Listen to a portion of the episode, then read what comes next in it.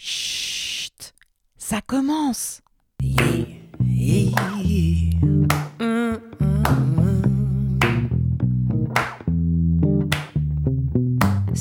Bienvenue dans Femmes d'à côté. Des femmes de tous âges et de tous milieux parlent de leur vie ici. Elles ont en commun de venir des quatre coins de l'Europe. D'où viennent-elles?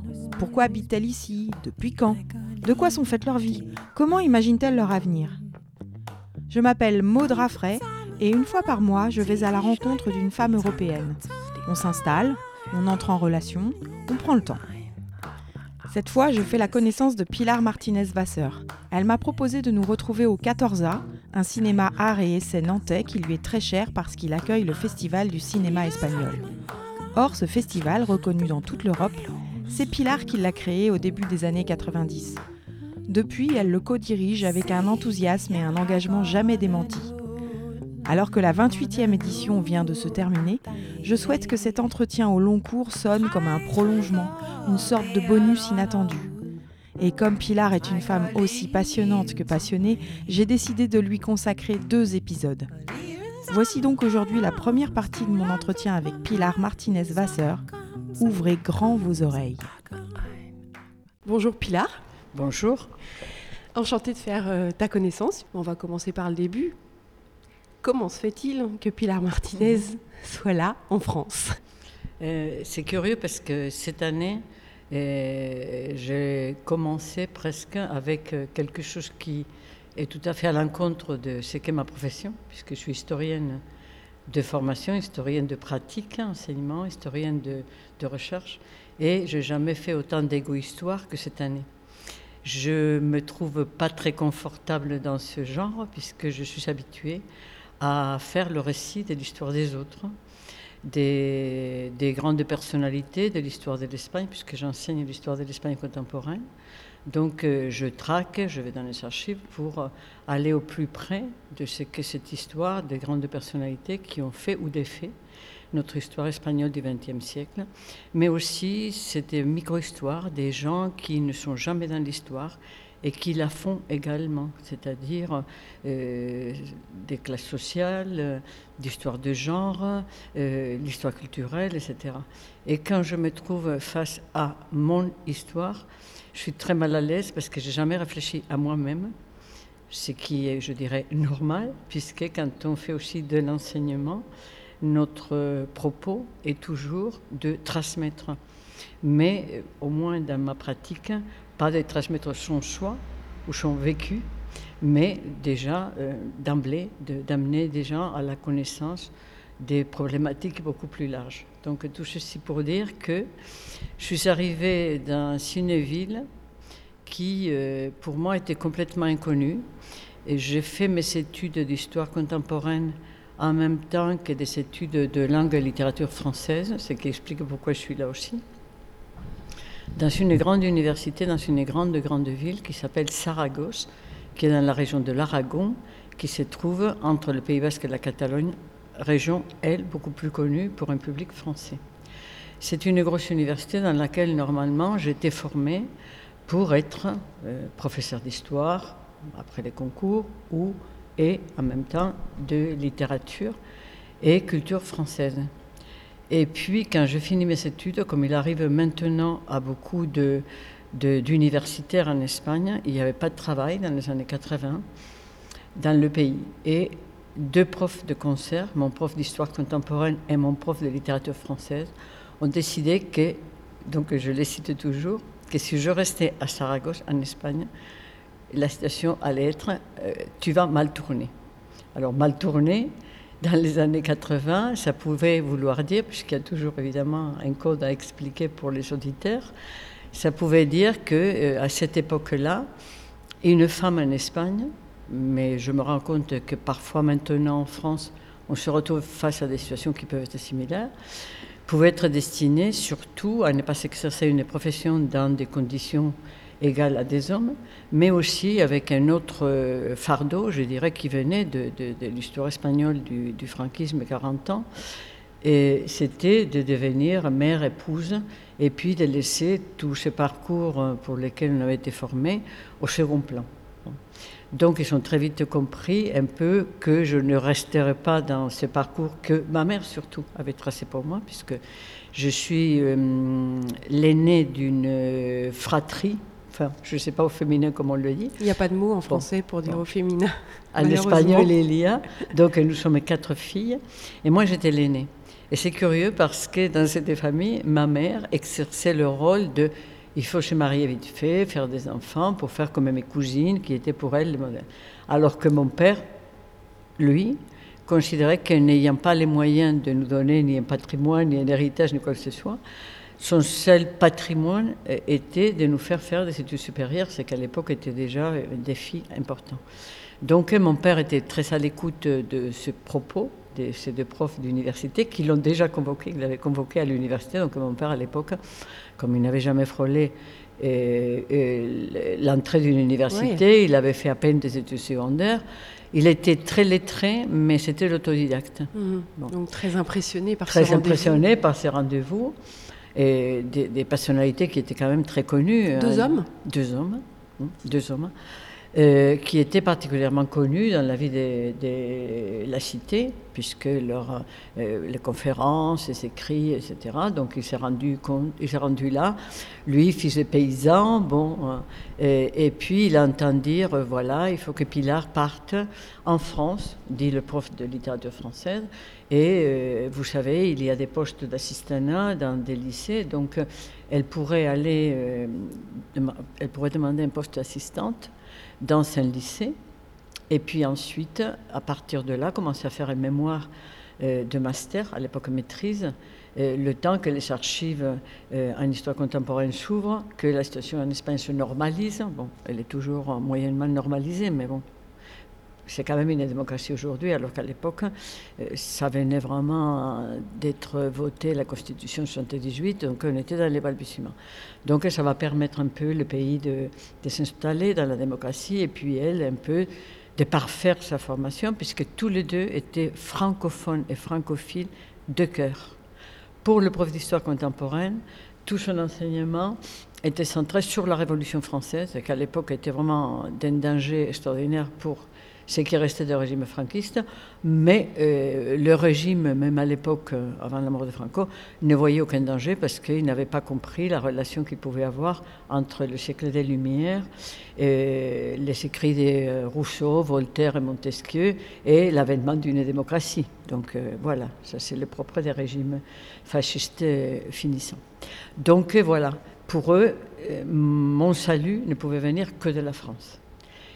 Et une ville. Alors pour le, prof, les deux profs, il fallait que je ne demande pas un poste ni à Toulouse, ni à Perpignan, ni à Montpellier, ni à Marseille, ni à Paris, qui pour eux étaient les lieux où il y avait déjà des groupements, des, colonies, je peux appeler ça comme ça, d'Espagnols, migrants ou exilés. Parce que euh, ils savaient quand même mon penchant politique euh, euh, et ils le connaissaient. Mais pour eux, si je partais en France, c'est pour m'intégrer en France. C'est-à-dire, ce n'est pas pour parfaire tout ce que ces groupes d'exilés ou des migrants ont fait et continuent de faire. Je me rends compte que les Erasmus aujourd'hui procèdent un peu comme ça, c'est-à-dire des groupements nationaux, régionaux, pour vraiment comment dire, développer la nostalgie à notre pays, qu'est-ce qu'il fait beau, qu'est-ce que c'est là. Mais vraiment, leur but, c'est d'aller dans une ville, pour eux, où il n'y avait vraiment pas du tout une population hispanophone. Et de fait, je suis arrivée à Nantes, au lycée La Collinière, et j'étais la première assistante en langue espagnole. Donc évidemment, tout le monde m'a regardé un peu bizarrement. Moi, j'avais des soquettes jusqu'au genou, donc j'avais un look impossible qui devait correspondre à l'Espagne de ces années-là. Arrivé ici, je me suis dit, ben il va falloir faire quelque chose déjà dans l'apparence, parce que, bon, c'était un côté... Décalage. complètement décalé. Bon. Vous aviez quel âge? Donc j'avais 26 ans à l'époque. Je n'avais jamais enseigné. J'avais fait mes deux licences euh, en même temps. Donc, je pense que pour provoquer un peu ma mère, qui ne voulait pas qu'on fasse des études longues. Donc, du coup, inconsciemment, je me rends compte maintenant que le fait de vouloir tellement travailler en tant qu'étudiante déjà à Saragosse, c'était en même temps une sorte de pied de nez à ma mère pour lui dire, tu vois, toi qui voulais pas que je fasse une licence, voilà que j'en fais deux. Donc évidemment, ça fait des, des comment dire, des dialogues un peu musclés entre ma mère et mon père, puisque ma mère dit à mon père, tu vois, maintenant elle s'aimerait encore moins, puisque euh, deux licences, elle va partir en France, donc ça va être la débauche, là-bas. finir vieille fille. Tout ça, et puis là-bas, là, en France, c'était toujours cette image de la débauche. Et la vie vraiment où les femmes étaient faciles, donc euh, aucun repère euh, religieux, moral, bon, tout ça. Donc me voilà partie au lycée de la Collinière, et puis là... Et votre père, il était confiant ah, mais mon père a toujours été. C'est vraiment. C'est dommage qu'il ne soit plus là. C'était le progressiste de la famille. Alors que rien ne l'amenait à être progressiste. Et j'en parlerai après la profession de mon père. Et mon père euh, était euh, de l'avant. Donc, euh, me voilà parti avec ma valise en carton avec trois cordes. Personne ne m'attendait. Je dis ça aux Erasmus maintenant, qui frileux partent dans un pays à 800 km avec des cars, des avions, et puis un coordonnateur Erasmus qui les attend. Bon, les cours préparés. Bon. C'est pas qu'on était plus vaillants, mais il n'y avait pas autre chose. Ou tu partais comme ça, ou tu partais pas. Donc j'arrivais avec les chaussettes et la valise, improbable. Donc arrivé dans un lycée à la Collinière, qui était à l'époque un lycée vachement ouvert et qui m'a tout appris, beaucoup, beaucoup appris, surtout les profs d'espagnol, parce que moi, j'avais jamais enseigné au fait. Et surtout, ces profs d'espagnol, je leur rends toujours hommage, euh, Monsieur Fournier, Madame Pogam, parce que euh, d'abord, ils m'ont appris qu'est-ce que c'était que mettre, à l'époque, le peu de connaissances que j'avais. Maintenant, je suis consciente de ce qui me manque à atteindre comme connaissances, mais à l'époque, j'étais au moins consciente de cela. Je ne savais rien après des études de 5 ans de licence. Mais j'avais une soif de savoir énorme et ils m'ont appris tout d'abord comment transmettre ce qu'on sait à des élèves de collège et de lycée. Euh, dans des conditions qui peut-être étaient euh, meilleures que maintenant, mais pas faciles. Et je me rappelle des cours le samedi où les jeunes filles étaient déjà en train de se pomponner pendant le cours pour le week-end, et le cours d'espagnol, elles n'avaient vraiment rien, rien à faire. Et ils persistaient que des poèmes de Lorca et des, et des chansons de Paco Ibáñez, etc. Bon, et c'était, moi, je, trouvais ça extraordinaire. Donc, tout en étant assistante dans ce lycée, apprenant tout là-bas, ben, j'ai connu des profs d'histoire, des profs de français, et puis des profs qui étaient passionnés par la guerre civile espagnole. Alors donc, du coup, dès mon arrivée en France et à Nantes, je me suis aperçu que je commençais aussi à connaître autrement l'histoire de mon pays et autrement mon pays et avoir enfin une identité que je n'avais pas. Parce que quand euh, j'étais en Espagne, la seule identité que j'avais, c'était que je ne voulais pas être espagnol parce que l'Espagne me faisait honte. Euh, le passé euh, euh, du franquisme me faisait honte. Un régime qui durait depuis 40 ans et qu'on n'avait pas pu mettre à bas et, qu'on avait vraiment subi avec toute la répression que cela a, a rencontré, avec cette censure omniprésente, avec cette éducation religieuse qui était vraiment source des frustrations, etc. Donc il y avait une sorte de honte collective, ce n'était pas uniquement moi, mais collective de toute notre génération, que euh, je vais dire dans le monde de la culture aujourd'hui, c'est la génération Almodovar en fait. Mhm. Je suis dans la même génération, je suis née la même année qu'Almodovar. On a des parcours évidemment très très différents, mais cette idée, je dirais, des culpabilités, des notions du péché, de, vouloir enfreindre euh, tout ce qui a été mis comme obstacle devant nous, je crois, nous réunit. il y a Trueba, il y a Cercas, il y a Muñoz Molina, il y a vraiment, c'est une génération qui, des gens comme euh, ceux que je viens de citer, par la littérature, par le cinéma, par la musique et par les bandes dessinées. Bon. Et puis des gens comme moi, anonymes, dans leur petit coin, je pense, sans être euh, dans un projet générationnel du tout. Mais je pense que notre génération euh, a voulu aussi se créer une sorte d'identité qui est celle, tout d'abord, euh, on, on, avait honte d'être espagnol. Et ensuite, on a construit cette identité espagnole avec des petits bouts. Et moi, mon identité espagnole, je l'ai construite ici en France. J'en suis consciente.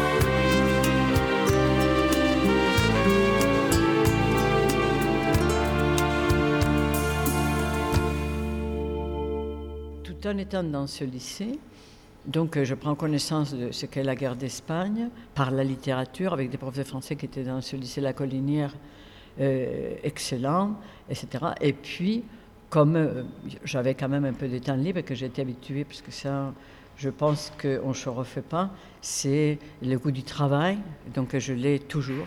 Donc c'est vrai que euh, ce n'est pas une question non plus pour se mettre en avant, mais c'est certain que, à l'image de nos parents, je voyais mon père qui faisait quand même presque trois boulots euh, en une semaine, euh, successivement, pour arriver vraiment à avoir un mois à peu près je dirais, normal, un salaire, mais ne travaillant pas. Donc je crois qu'on a eu euh, cette éducation du travail. Donc comme il y avait un moment où j'avais pas cours comme assistante de langue, je suis allée à la fac pour euh, suivre des cours en histoire, en, littérature française, qui me passionne toujours et m'a passionné à l'époque. Et puis, euh, donc, dans le département d'études hispaniques, des cours de littérature latino-américaine. C'était pas dans mon domaine. Mais euh, là, aujourd'hui, euh, en faisant un peu, lors de cette émission, le, bilan, parce que ce genre d'émission, c'est aussi une façon, non pas de confession, puisque ces mots-là, déjà, ça me répugne un peu, mais c'est une sorte de bilan. Alors je me dis que je crois que le fait de, pour une historienne, avoir adossé des regards sur les littératures, c'est quand même un plus et j'essaie de le dire souvent à mes étudiants, que si déjà euh, dans notre génération, cette addition de, comment dire, des disciplines de regard, ça ne peut être qu'un plus pour l'historien, euh, pour eux, c'est vraiment, je dirais, presque une obligation. Aujourd'hui, on ne peut pas être prof d'une seule chose, ou spécialiste d'une seule chose.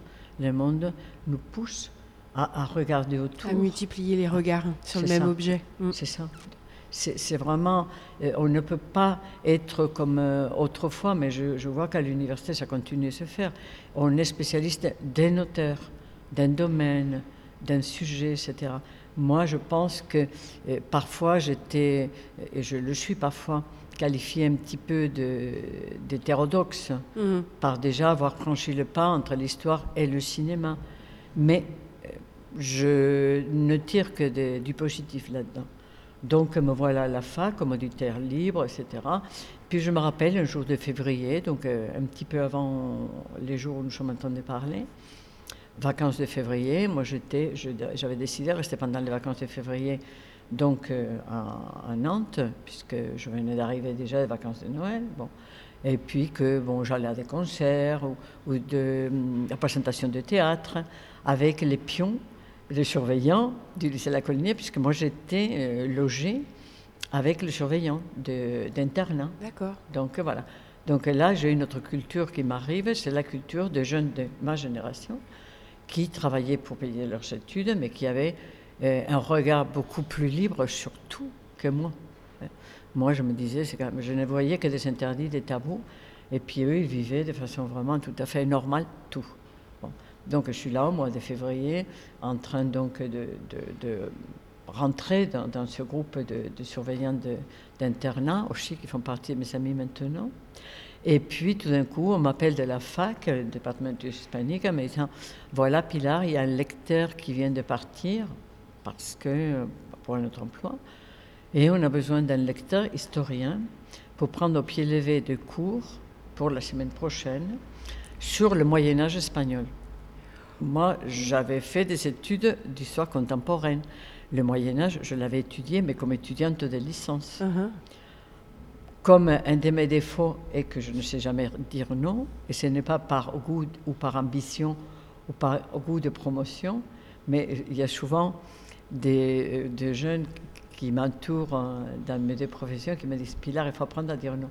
Mais j'ai un tel appétit, alors je dis, je dis oui, et euh, donc, pendant toute la semaine que je pensais d'immersion, on va dire, dans la vie, comme ça, d'oisivité, je me retrouve enfermée dans ma chambre à lycée La Collinière à potasser tous les Moyen-Âge, à savoir du 8e siècle au 15e siècle, pour faire un cours d'ancienne amphi euh, au bâtiment donc euh, du Tertre, un des grands amphi, où maintenant je surveille de ces profs, je me dis, mais vraiment, quel culot, quelle inconscience. un amphi qui devait faire, je ne sais pas, 400 places. Et me voilà en train d'expliquer ce Moyen-Âge, donc je l'avais potassé, mais il est évident que ma façon d'enseigner, à l'époque, il n'y avait pas d'esprit, donc tu étais vraiment impulsé comme ça dans la nature. Et je me souviens toujours, j'ai dit ça aux étudiants maintenant qui disaient non, non, on n'arrivera pas à faire l'oral de concours, euh, on n'arrivera pas à faire un exposé. Là, je ai dit écoutez, c'est, on est au même niveau, sauf que moi, il y a quand même beaucoup d'années qui sont écoulées.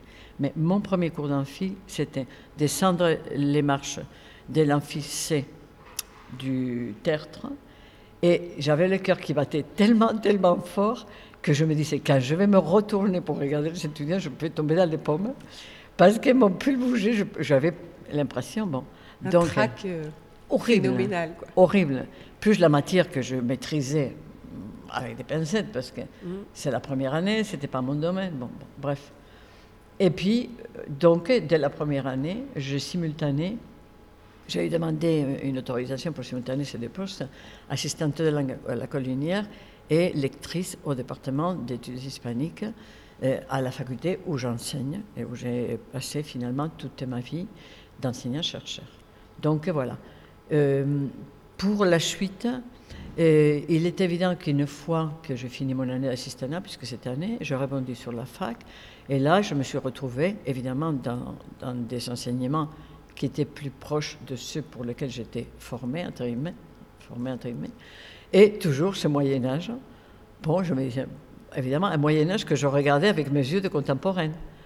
Mais j'avais aucun outil méthodologique, donc je l'ai fait par intuition. Maintenant, je me dis, mais dans la méthodologie de l'histoire, c'est ça que, que je devais faire.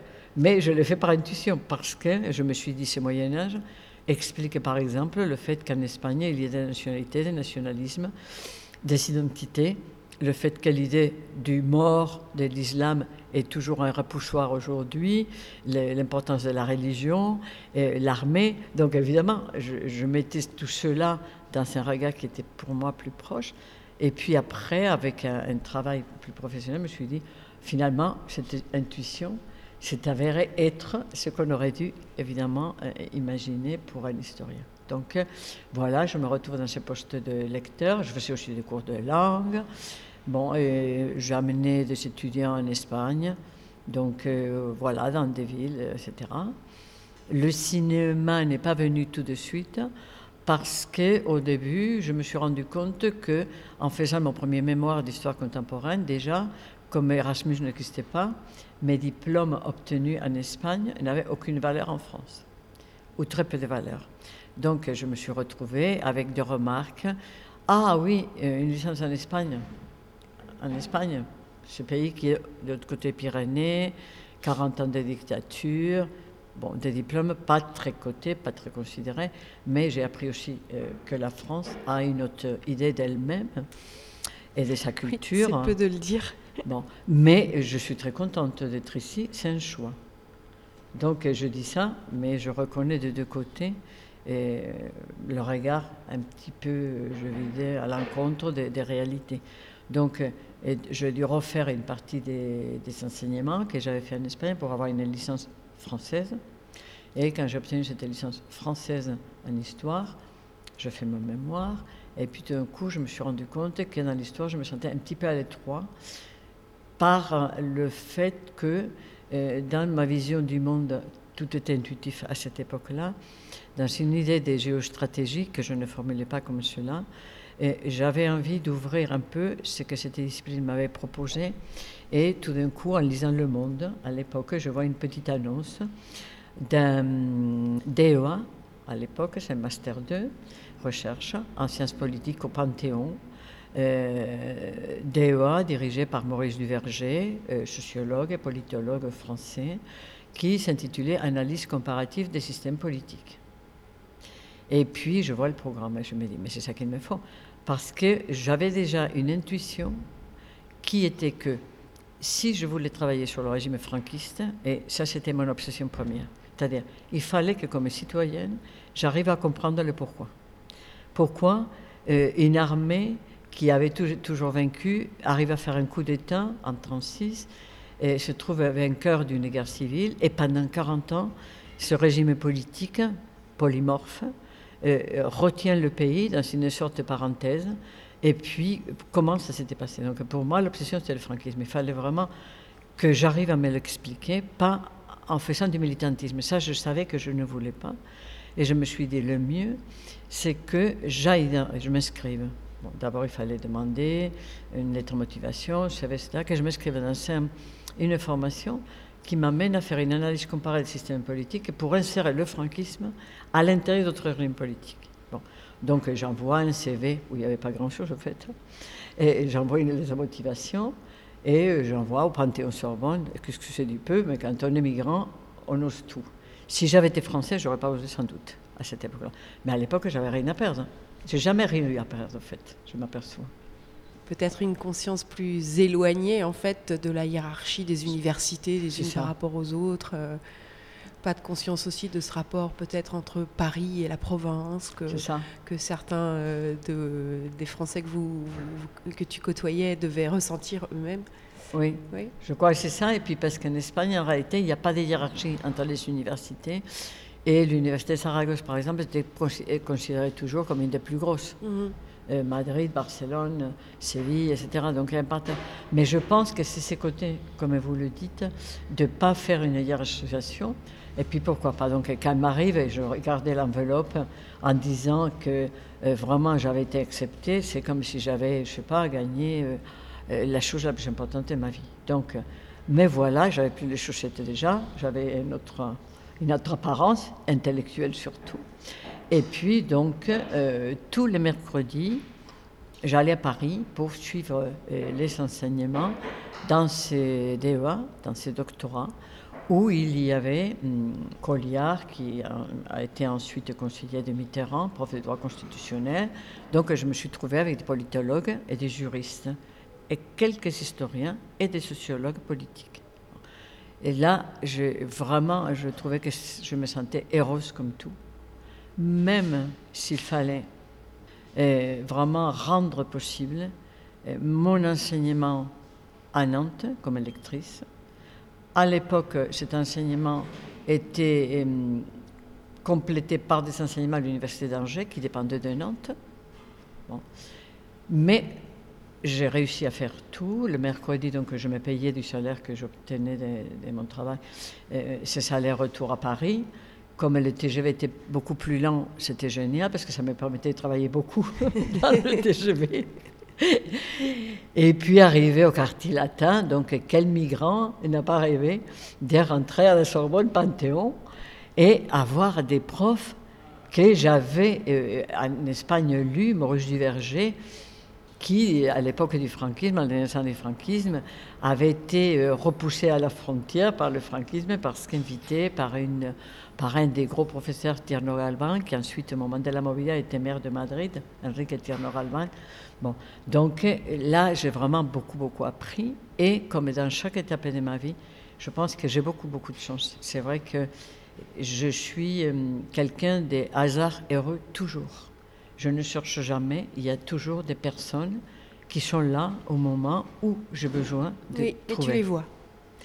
Mais je le vois, mais difficile de ne pas le voir, hein, je peux te hmm. dire. Je ne suis pas sûre. c'est souvent ce qu'on peut dire quand, euh, quand on fait quelque chose en fait, avec beaucoup d'aisance euh, naturelle et que, que c'est évident. Mais, mais plein d'autres ne verraient pas ces hasards heureux. Et moi, je crois qu'il y a toujours une part quand même qui, qui, qui vient de, oui, de, sa, de sa capacité à, à identifier les personnes ressources, euh, les bons moments ils tombent pas, complètement, ils s'imposent pas totalement quand même. On peut passer à côté. Bah, peut-être, mais je sais que dans CDE à Paris, on s'est retrouvé tout d'abord en tant qu'étudiant, il y avait des gens de toutes les nationalités, des Portugais, des Autrichiens, des Français, etc. Puis c'est curieux parce qu'après, à la suite de ces doctorats, certains étudiants de l'époque se sont trouvés en poste politique, par exemple le Portugal au moment des changements politiques, etc. Au niveau des étudiants, déjà, c'était un bain des gens qui sortaient de Sciences Po et de droit, et moi j'étais une des rares euh, en histoire, historienne, entre guillemets. Puis je trouve un Chilien, diplomate de carrière, Armando Uribe, qui avait été ambassadeur d'Allende, euh, le président du Chili, avant le coup d'État de Pinochet, et qui avait été son ambassadeur en Chine. Et au moment du coup d'État de Pinochet, euh, ce monsieur, puisque c'était quand même quelqu'un d'extraordinaire, ce monsieur, se retrouve évidemment dans l'exil à Paris. Et la France, à l'époque terre d'accueil, accueille ce diplomate et politologue chilien et lui donne un poste de professeur associé dans CDO. Je me retrouve avec quelqu'un qui était l'érudition à la portée des ignorants que nous étions, venant en cours comme un diplomate. On remarquait tous des chaussures qu'on avait, des chaussettes, la façon de se tenir, mais surtout un discours d'ancien français avec un certain accent, mais un discours d'un politologue qui nous ouvrait à la philosophie, à la littérature, à la science politique, à l'analyse comparée des régimes politiques autoritaires. Et on, voyait des professeurs qui venaient, euh, des professeurs français, Maurice Duverger, qui faisait un séminaire euh, qui était vraiment de haut niveau, mais lui, il arrivait avec des petites fiches minuscules, je ne sais pas, 15 cm, avec une belle trombone, chez quelques fiches restées sur son bureau. Il avait toujours à côté de lui quelques ouvrages de philosophie des 15e, 16e, Racine, Molière. Bon, et, donc c'était un cours de sciences politiques extraordinaire. Donc il était évident, comme j'étais la seule hispanophone, euh, bon, qu'on a conversé, moi toujours impressionné par son parcours, parce que quand même, euh, il venait d'un pays euh, dans lequel une dictature mm. s'est instaurée. Le franquisme était pour Pinochet une référence les technocrates du régime franquiste étaient au Chili à cette époque-là pour ouvrir le pays à un libéralisme économique. Et donc, euh, bon. et donc j'ai beaucoup conversé avec ce monsieur. Et c'est lui, je crois, qui a donné une orientation à ma thèse et qui m'a dit, ben, je crois qu'il faut que tu fasses ce que tu sais faire de mieux, c'est travailler sur ton pays et l'ouvrir. Et donc, il m'a donné à lire des ouvrages qui étaient interdits à l'époque où je fais mes études en Espagne, qui avaient été publiés en Amérique latine. Donc voilà. Alors tout d'un coup, donc, j'ai inscrit ma thèse en sciences politiques suis la direction de Maurice Duverger avec euh, Armando Uribe, qui était donc, euh, je vais dire, mon directeur bis. Et cette thèse s'est intitulée euh, Armée espagnole et nature du régime franquiste ce qui est jusqu'à aujourd'hui un des sujets sur lesquels je travaille. Les armées, en, Espagne, dans, la période évidemment de, de l'après-guerre civile, guerre civile, franquisme, mais pendant la démocratie, où vraiment l'armée a constitué une sorte de statut du commandeur et de frein pour l'installation de la démocratie, mais qui dit armée aujourd'hui dans le processus euh, pour l'indépendance de la Catalogne, la question qu'on peut se poser, c'est que dans ce moment identique de l'histoire de l'Espagne, pas si lointain, l'armée serait pas intervenue par la force, mais se serait prononcée, aurait fait des discours en défense de l'unité de l'Espagne. Or, aujourd'hui, ce silence assourdissant est aussi objet d'étude, et je me pose la question comment cette armée qui était si présente dans la vie du pays, aujourd'hui, c'est vraiment, je dirais, la grande muette, ce qui veut dire, malgré le discours qu'on peut avoir à l'extérieur de l'Espagne, que l'Espagne serait une démocratie, puisqu'il n'y a aucune intervention de l'armée. Je ne suis pas sûr qu'en France, dans une situation comme celle que vit l'Espagne aujourd'hui, avec un processus indépendantiste qui est dans la situation qu'on connaît aujourd'hui, que l'armée n'aurait pas eu un mot à dire. donc voilà pour ce sujet-là. Donc, euh, par la suite, donc, je fais ici, je passe le concours, euh, je fais mon habilitation, toujours sur un sujet proche de l'armée. Et puis arrive un moment où je me rends compte que ce travail universitaire lié à l'enseignement, à la recherche, euh, avec des colloques, bon, comme c'est les propres de notre travail, donc mmh. c'est ça, c'est aller des colloques, ça dit. Je me suis aperçu que finalement, ça n'allait pas très loin, ça ne perçait pas, ça n'imprimait pas que quand je sortais de mon ancienneté universitaire, les amis français ou autres que je rencontrais, bah, personne ne comprenait déjà ce qui s'est passé dans les pays dans les années 90. Cette démocratie elle avait toujours un adjectif à l'espagnol. Les questions identitaires, personne ne comprenait pas. Personne ne comprenait pourquoi dans ce État il y avait quatre langues officielles. Personne ne comprenait comment cette culture espagnole, euh, cinq ans après la mort de Franco, avait donné une culture aussi libre, beaucoup plus libre qu'on ne la rencontrera dans aucun pays de son environnement. La Movida, le premier film d'Almodovar, mm. euh, La loi du désir, Pépi Lucibon et autres filles du quartier. Donc cette espèce de saut dans le vide entre 75 et 95, ces films de mémoire, ces débats sur la mémoire historique, etc. Donc je me disais vraiment, je, pense que je peux faire toutes les conférences, tous les cours, tous les articles, ça ne va pas au-delà. Donc comme quand j'avais fait ma thèse, euh, ce prof chilien m'avait dit, euh, puisque tu as un goût pour le cinéma et la culture, moi je pense qu'il faut que tu ailles à la Cinémathèque de Madrid, parce que toi tu connais les films que tu as vus étant enfant euh, de propagande du franquisme. Et dans ce film, sûrement tu as vu quel était le rôle que le régime vouait à l'institution militaire. De fait, je suis allé dans les archives relations internationales, les archives donc du ministère de l'Intérieur, etc. Et puis je suis allé à la Cinémathèque espagnole à Madrid, et là, je me suis imprégné de cinéma. Je me suis dit que le cinéma était une source inépuisable pour l'histoire. Je rencontre les textes de Marc Ferraud, euh, l'historien français, qui a fait tous ses travaux sur la révolution soviétique dans le cinéma. Je lis Pierre Sorlin, donc tout ce qu'en France comportait de rapports entre histoire et cinéma. Et je me dis, en réalité, c'est ça qu'il me faut comme euh, fil pour, hum, comment dire, pour hum, compléter ce regard que j'ai sur l'histoire. Deja eso. ¡Ay! Deja eso. ¡Ah! ¿Quieto? ¿Por qué haces? Ese soy yo. bueno, pues ya te he visto. ¿Qué pasa? ¿No te ha gustado? Eres un guarro. Y tú una jamona. Y no me cansaré de repetirlo, no ¿eh? No olvidar que somos nosotras las mujeres las que siempre compramos los calzoncillos a los hombres. Y un buen paquete vende. ¿Estás seguro de que no te gustan porque saben a tortilla de patatas con cebolla? Tú y yo nunca vamos a ser amigos, ¿eh? Lo único que podemos hacer es follar. ¡Eres un guarro! No sé qué hacer. También he pensado en ir a abortar. ¿Qué hace tu padre hablando con esa puta? ¿Quién la ha invitado? La he invitado yo. ¿Y por qué? Porque es mi madre. Si tienes problemas, dile que no estás seguro de que el hijo es tuyo. Eso sería una guarrada. Además, claro que es mío. Silvia no ha estado con ningún otro. Eso seguro. Jamón. Jamón. Je me dis, bon, mais je vais commencer par un ciné-club. Donc j'amenais mes cassettes vidéo du Corte Inglés, excusez pour la publicité, je pense qu'ils ne seront pas partenaires du festival, c'est pas grave. Donc je venais en plus, ça pesait 3 tonnes parce que c'était quand même assez gros, donc je le amenais à la fac. Et le samedi, je passais quelques films comme ça. Et puis, ben, il y avait évidemment des étudiants, mais il y avait plein de monde qui venait parce qu'à l'époque c'était du Almodovar, c'était du Vegas Luna, Jambon Jambon, qu'on va passer là, cette édition du festival. Et donc il y avait plein de monde. Alors, bon, ben voilà, euh, on faisait des cycles, mais tout ça avec des étudiants et puis des collègues.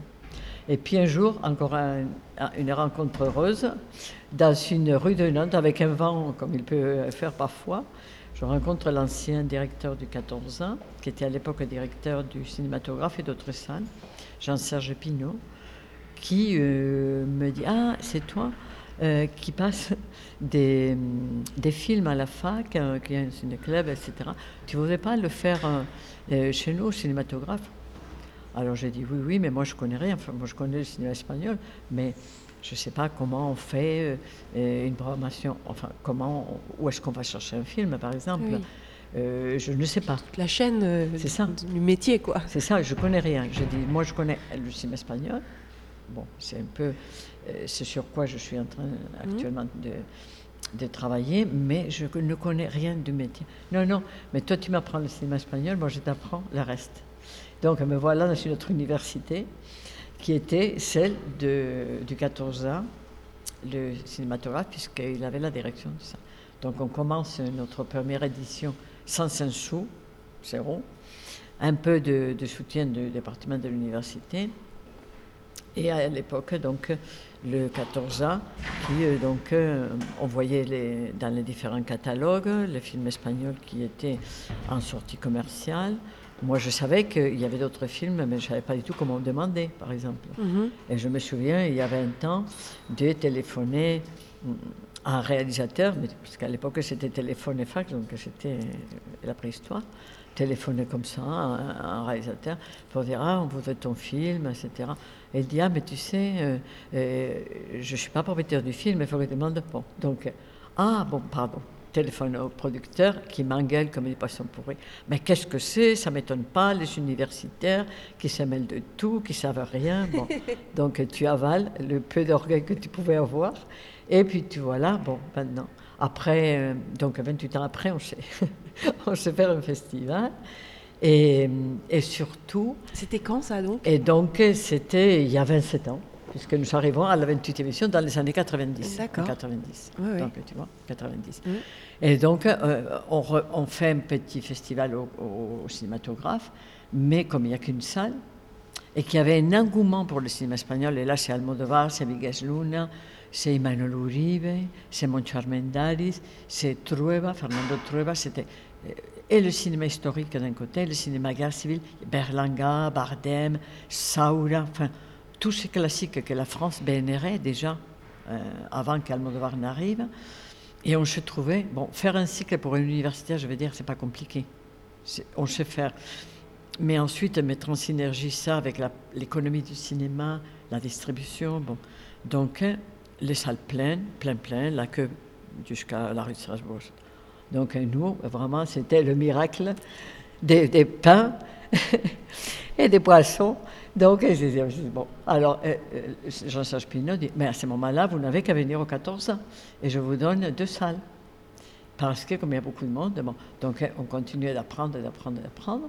Et donc, tout d'un coup, avec mon autre collègue avec qui on dirige le festival actuellement, José Marquez, qui lui est prof dans le secondaire, prof de prépa, mais chargé de cours à la fac également en histoire contemporaine. Et donc, on avait, bon, d'abord, on se connaissait depuis mon arrivée presque en France. C'est une fratrie autre, euh, fratrie euh, proche, intellectuelle, et humaine. Et puis donc, euh, voilà, on se lance dans cette aventure, toujours avec beaucoup d'étudiants qui nous suivaient. Et puis, le festival donc s'installe à Nantes. Et premier, la première appellation, c'était Rencontre du cinéma espagnol. Alors, rencontre pour quelle raison? Parce qu'on s'est aperçu que le cinéma était non seulement source d'histoire, source pour connaître la vie d'un pays. Ce que je dis, c'est une palissade, mais je défends ça à mordicus, sans faire du cinéma social ou cinéma engagé. Je dis qu'aussi bien pour les jeunes collégiens, lycéens, que pour le public en général, un film avec la langue qui va avec donne plus à voir et à comprendre et à connaître que beaucoup d'autres euh, supports, Mm. etc. Donc, on se trouve un peu dans, dans- dans cette dynamique et euh, on dit le festival aussi est un lieu, et on s'aperçoit qu'à à ce festival viennent des gens de toute la région, Bretagne, etc. Et que dans ces salles dans ces couloirs de 14 ans, il y a des amitiés qui sont nées et des groupes qui attendent le festival d'une année sur l'autre pour se retrouver. Donc, quand on a des moments difficiles, pour batailler pour un film, et on se dit on va pas l'avoir, ou on va chercher des financements toute l'année pour sortir le festival et faire vraiment quelque chose de professionnel. Avec euh, les directeurs, je vais parler du troisième, on dit pour qui on fait ce festival? Pour ces gens qui, dans le bus, dans le tramway, dans la rue, quand on va dans des endroits les plus divers, disent Ah, on attend avec impatience ce que vous allez nous programmer. Et ce n'est pas pour nous une autosatisfaction, c'est une satisfaction en, en disant c'est le cinéma espagnol qui fait ça. Donc voilà, on appelle les rencontres, mais on se dit ah là, là, ça fait un peu louche. Bon, on ne va pas dire rencontre, on va passer à autre chose. Même si l'association qui soutient le festival s'appelle Rencontre, parce que c'est quand même ça. Bon, donc c'est le Festival de cinéma espagnol de Nantes. Et le festival se passe à Nantes. Et là, c'est l'autre miracle et l'autre rencontre heureuse, qui fait que tous les réalisateurs et personnalités du cinéma espagnol connaissent Nantes par ce festival. parce que Nantes était le, le lieu le plus improbable pour créer un festival de cinéma espagnol. Oui, bien sûr. de par sa situation géographique. son- Bien sûr. Oui, oui. Toulouse a un, Naturellement, un- c'est oui. ça. Toulouse a un vivier population hispanophone où je dirais il n'y a même pas besoin. euh, C'est une boutade, mais ça ne l'est Mm. pas de sous-titrer le film. Marseille, Perpignan, etc. Mais Nantes n'avait aucun lien avec la culture espagnole, aucun lien, puisque les réfugiés politiques étaient partis, et les migrants, beaucoup étaient partis, et il n'y a pas une population. Euh, il n'y a pas vraiment, un, euh, je veux dire, un, un réseau de- de- d'Espagnols vivant à Nantes. Bon. Donc, euh, Festival de cinéma espagnol de Nantes, ça veut dire que les 28 000 spectateurs de l'année 2017 sont pour le cinéma espagnol. Ils viennent pour voir des films et maintenant ils connaissent le parcours cinématographique des réalisateurs qui sont tou- toujours peu connus en France. Alors Nantes est la ville qui a hum, rendu possible que ce festival s'ancre ou soit ancré dans ce territoire parce que la ville a soutenu le festival dès le début. Bon, nous on dira toujours, et c'est le propre de tout organisateur de manifestation, pas suffisamment.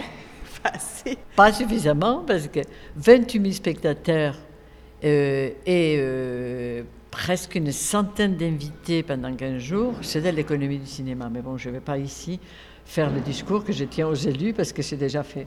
Donc voilà, mais c'est quand même euh, très important euh, ce soutien premier de la ville, qui a été suivi par un soutien du département. Donc euh, voilà à l'époque avec Patrick Maréchal, à qui je rends aussi hommage, parce que Patrick Maréchal, dès le départ, quand on est allé le voir, sans être hispanophile, hispanophone, a cru à notre projet. Et il est d'une hispanophilie autodidacte. Il, est capable de- il a été capable de faire, quand il était en poste, de faire un discours en espagnol. Et là, il regarde toujours d'adolescent face au court-métrage. Et il a toujours soutenu notre projet, qui est soutenu maintenant par M. Bourvalet, Mme Touchefeu, etc. Donc, le département a suivi. La région également par la suite. Et puis ensuite, la DRAC et puis les autres instances.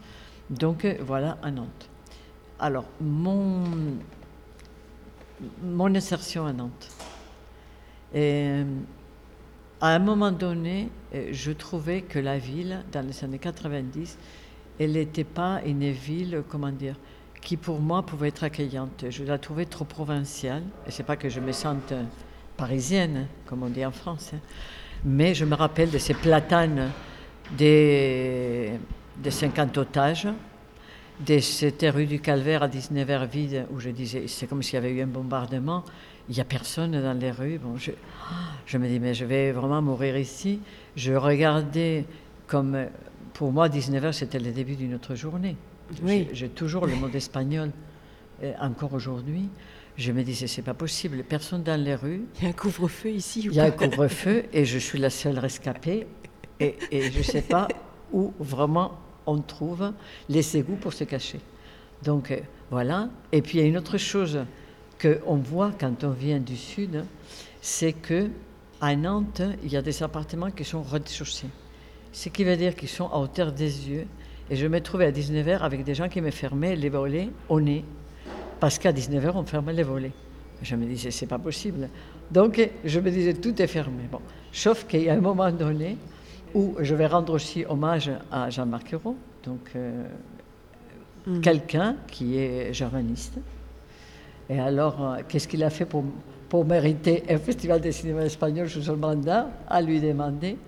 Et donc, euh, Jean-Marc Ayrault, euh, qui a fait de cette ville, pour moi, je le dis en tant que citoyenne et habitante de Nantes, une ville dans laquelle, dès que les allumés se sont allumés, je commençais à trouver ma place. Je me suis dit, tiens, j'ai envie de rester dans cette ville qui est cosmopolite, dans laquelle il y a toutes les langues, toutes les cultures, toutes les façons d'être. Les terrasses ont commencé à fleurir ou à s'installer sur le trottoir. Je me dis, youpi, c'est génial. Les gens ont commencé à être un peu plus tard dans les rues. Bon, certains habitants du centre-ville trouveront qu'il y a peut-être beaucoup de bruit, certes, mais je leur dis toujours que beaucoup moins qu'en Espagne, ce qui n'est pas une consolation quand on habite un certain nombre. Mais donc, ça c'est une boutade.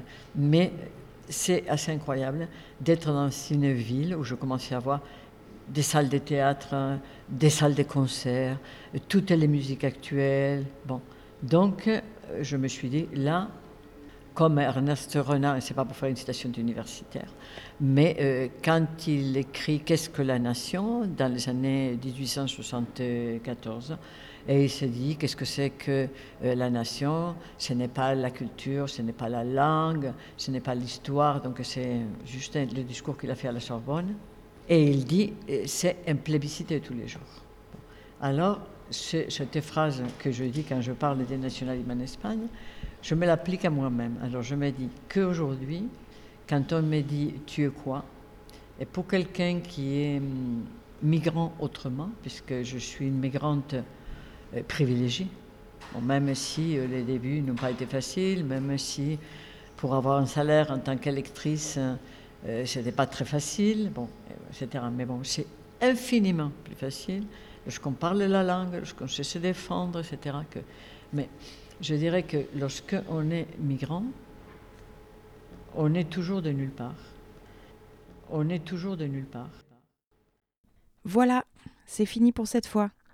Ne ratez pas la suite de mon entretien avec Pilar Martinez-Vasseur dans le prochain épisode de Femmes d'à côté. Elle y parle de manière très sensible de son rapport à ces deux langues, à ces deux pays et à l'Europe. Elle parle aussi de son compagnonnage au long cours avec son mari et de ses désirs d'avenir. Vous pouvez retrouver tous les épisodes de cette émission en podcast sur le site www.euradionante.eu. N'hésitez pas à réécouter, à faire part de vos avis par mail ou sur la page Facebook de Radio Nantes et surtout à la recommander à votre entourage. Merci et à bientôt.